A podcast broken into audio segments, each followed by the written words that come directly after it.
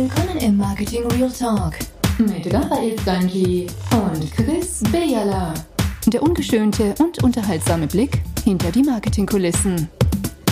So, Marketing Real Talk, hi und ciao und Sally und schön, bist auch heute wieder dabei mit dem Chris und Raffi. Marketing Real Talk, die Serie geht weiter und heute sind wir wieder so ein bisschen in die Tiefen des Digital Marketings unterwegs. Mal schauen, wir lernen uns das wie ein gutes altes Ehepaar offen, Chris, ob das ein Quicker wird oder ob wir da an unserem langen Liebesspiel hingehen.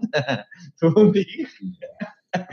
Folgendes, und zwar, ich glaube, wir haben schon mal darüber geredet, über die Messbarkeit. Und ganz wichtig, ich glaube, das kann man wirklich sagen, ist, dass wir unsere digitalen Maßnahmen immer und immer und immer messen.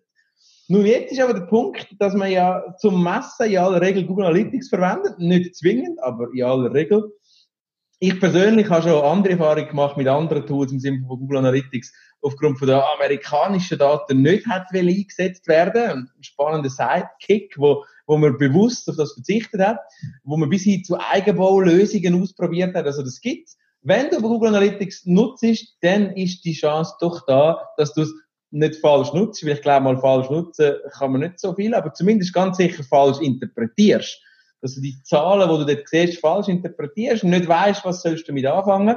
Oder, dass du zwar weißt, was sollst du damit anfangen, aber dann gleich die falschen Schlüsse aus dem ziehst. Chris, gibt es auch ein paar Basic-Fehler in Google Analytics, wo du die einige Erfahrungen auch damit gemacht hast, vielleicht auch mit Kunden oder Kollegen?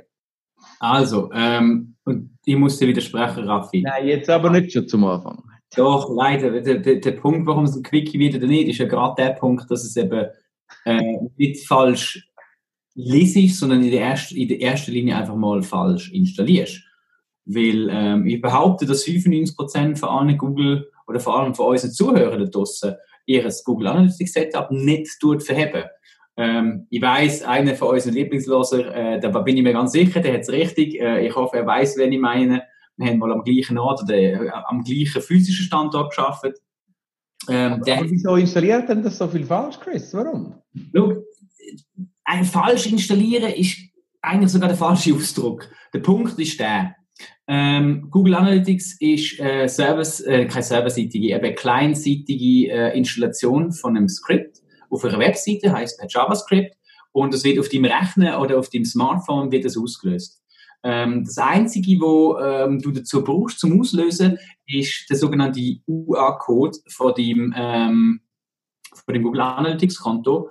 Und wenn der eigentlich gefaked wird, kann man, oder einfach irgendwie randommäßig erzeugt wird, kann jeder das JavaScript abführen und damit eigentlich deine Daten im Google Analytics manipulieren. Was eben bis zu 5, 10 oder so zum Teil sogar 20 Prozent Traffic-Unterschied kann ausmachen und ähm, das führt dazu, dass du A, viel zu viel Zugriff hast, wo das stimmt. Die Zugriff hat meistens eine Zugriffszeit oder äh, Sitzungsdauer von 0 Sekunden und mit einer extrem hohen Absprungrate, was eigentlich dich dazu führt, falsche Rückschluss aus deinen Daten zu ziehen. Und liebe Hörer da draussen, ich möchte euch jetzt ganz kurz sagen, wo ihr das macht. Wir werden das auch in den Show Notes ähm, rundtun. Es gibt zwei Punkte, die sehr, sehr auffällig sind, wo ihr das seht. Und äh, das eine sind Querverweise, also Quellen und Medien von anderen Seiten. Die findet ihr, wenn ihr draufgeht, auf Akquisition, alle Zugriffe und Quelle und Medium. Dann kann es dann plötzlich sein, dass ihr dort Referrals habt von bestseooffer.com oder buttons for your website.com. All solche sehr speziell lesbare URLs. Und die hoffen sich natürlich eins, Raffi. Die erhoffen sich, dass du das siehst und dann die URL im Browser eintippst und so im Prinzip ähm, auf ihr Angebot aufmerksam wirst.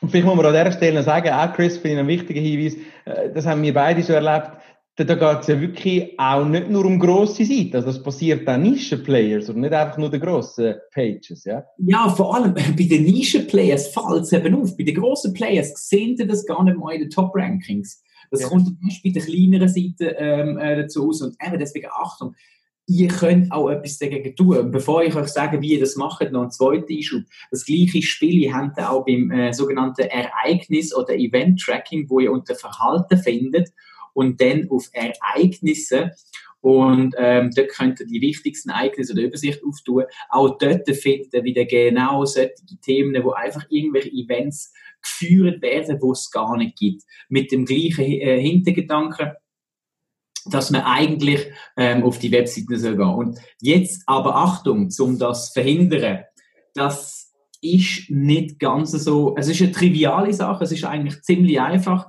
ähm, es dauert einfach extrem lang, weil wenn ihr so etwas machen wollt, dann müsst ihr Filter einrichten in eurem Google Analytics. Und da der erste Tipp von mir an euch, schafft mit mehreren Datenansichten.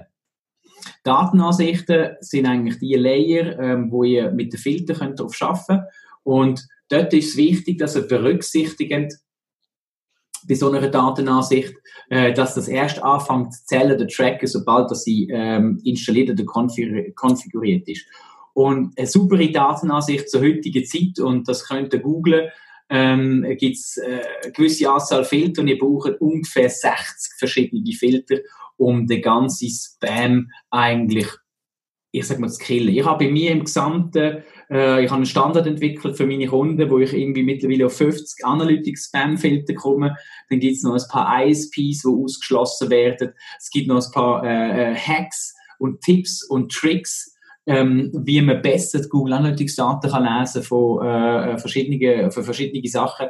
Aber ich muss sicher etwa 50 Filter installieren, um den ganzen Spam aber Chris, jetzt habe ich gerade sagen, also ich meine, da sind wir uns einig, das ist etwas, was du als, als Rookie, Newbie in Google Analytics nicht einfach so schnell in ein paar Minuten machst, right? Es macht, macht auch ein Profi nicht ein paar Minuten. Das ist viel Copy-Paste-Arbeit. Also es ist, es ist nicht schwierig, es ist einfach, weil du bekommst eine nice Size-Anleitung, dann musst du einfach ein Regular Expression hier kopieren, aber du musst zuerst mal wissen, dass es das gibt und und Ich glaube, das ist das Ziel vom heutigen, äh, vom heutigen Podcast. Liebe Hörer draussen, geht rein schauen, prüft euren Traffic und könnt vor allem mal schauen, wo habt ihr Sitzungstour von 0 Sekunden. Ihr werdet das ziemlich sicher da draussen auch haben und tut euch dagegen wappnen, weil sonst interpretieren die eure Daten falsch. Ich glaube, wie du richtig sagst, wie so, wie so oft auch da im Digital Marketing, die das Bewusstsein hat zur Interpretation und, und die Awareness hat, um zu sehen, wo könntest, äh, ganz auf Deutsch, wo könntest jetzt gerade verarscht werden, ist da eminent wichtig, oder? Brutal. Und nachher, weil das finde ich noch wichtig, oder? Und nachher musst du mit einem Pro reden, weil einfach die, die Filter einfach so zu installieren als Rookie ist schwierig. Also du musst die kennen, du musst die wissen. Das machst du nicht einfach, wenn du erstmal äh, dich im Google Analytics rumklicken, definitiv nicht. Nein, definitiv nicht. Also es gibt, es gibt ein äh, Tool, das möchte ich auch mit auf den Weg geben. Ähm, das ist ein, ein kleines Geschenk von, äh, von mir an euch, wo ich seit Jahren einsetze. Entschuldigung, so ist das Mikrofon fast wieder umgeschossen. Ähm, das heißt analytics-toolkit.com.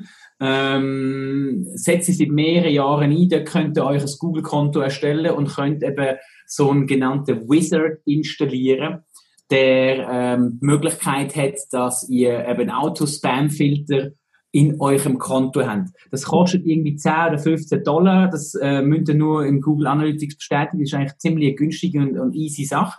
Und, und nachher sind die auf der sicheren Seite.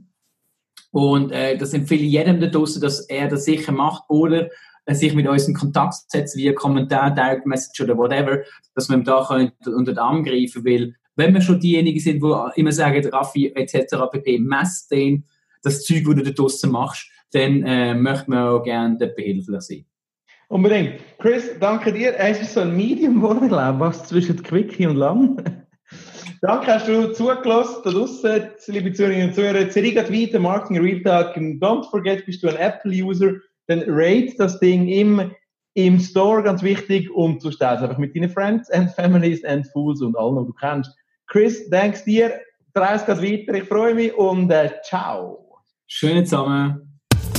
Hat dir gefallen, was du gehört hast?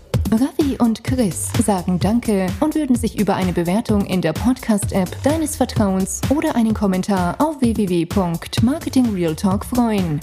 Bis zum nächsten Marketing Real Talk.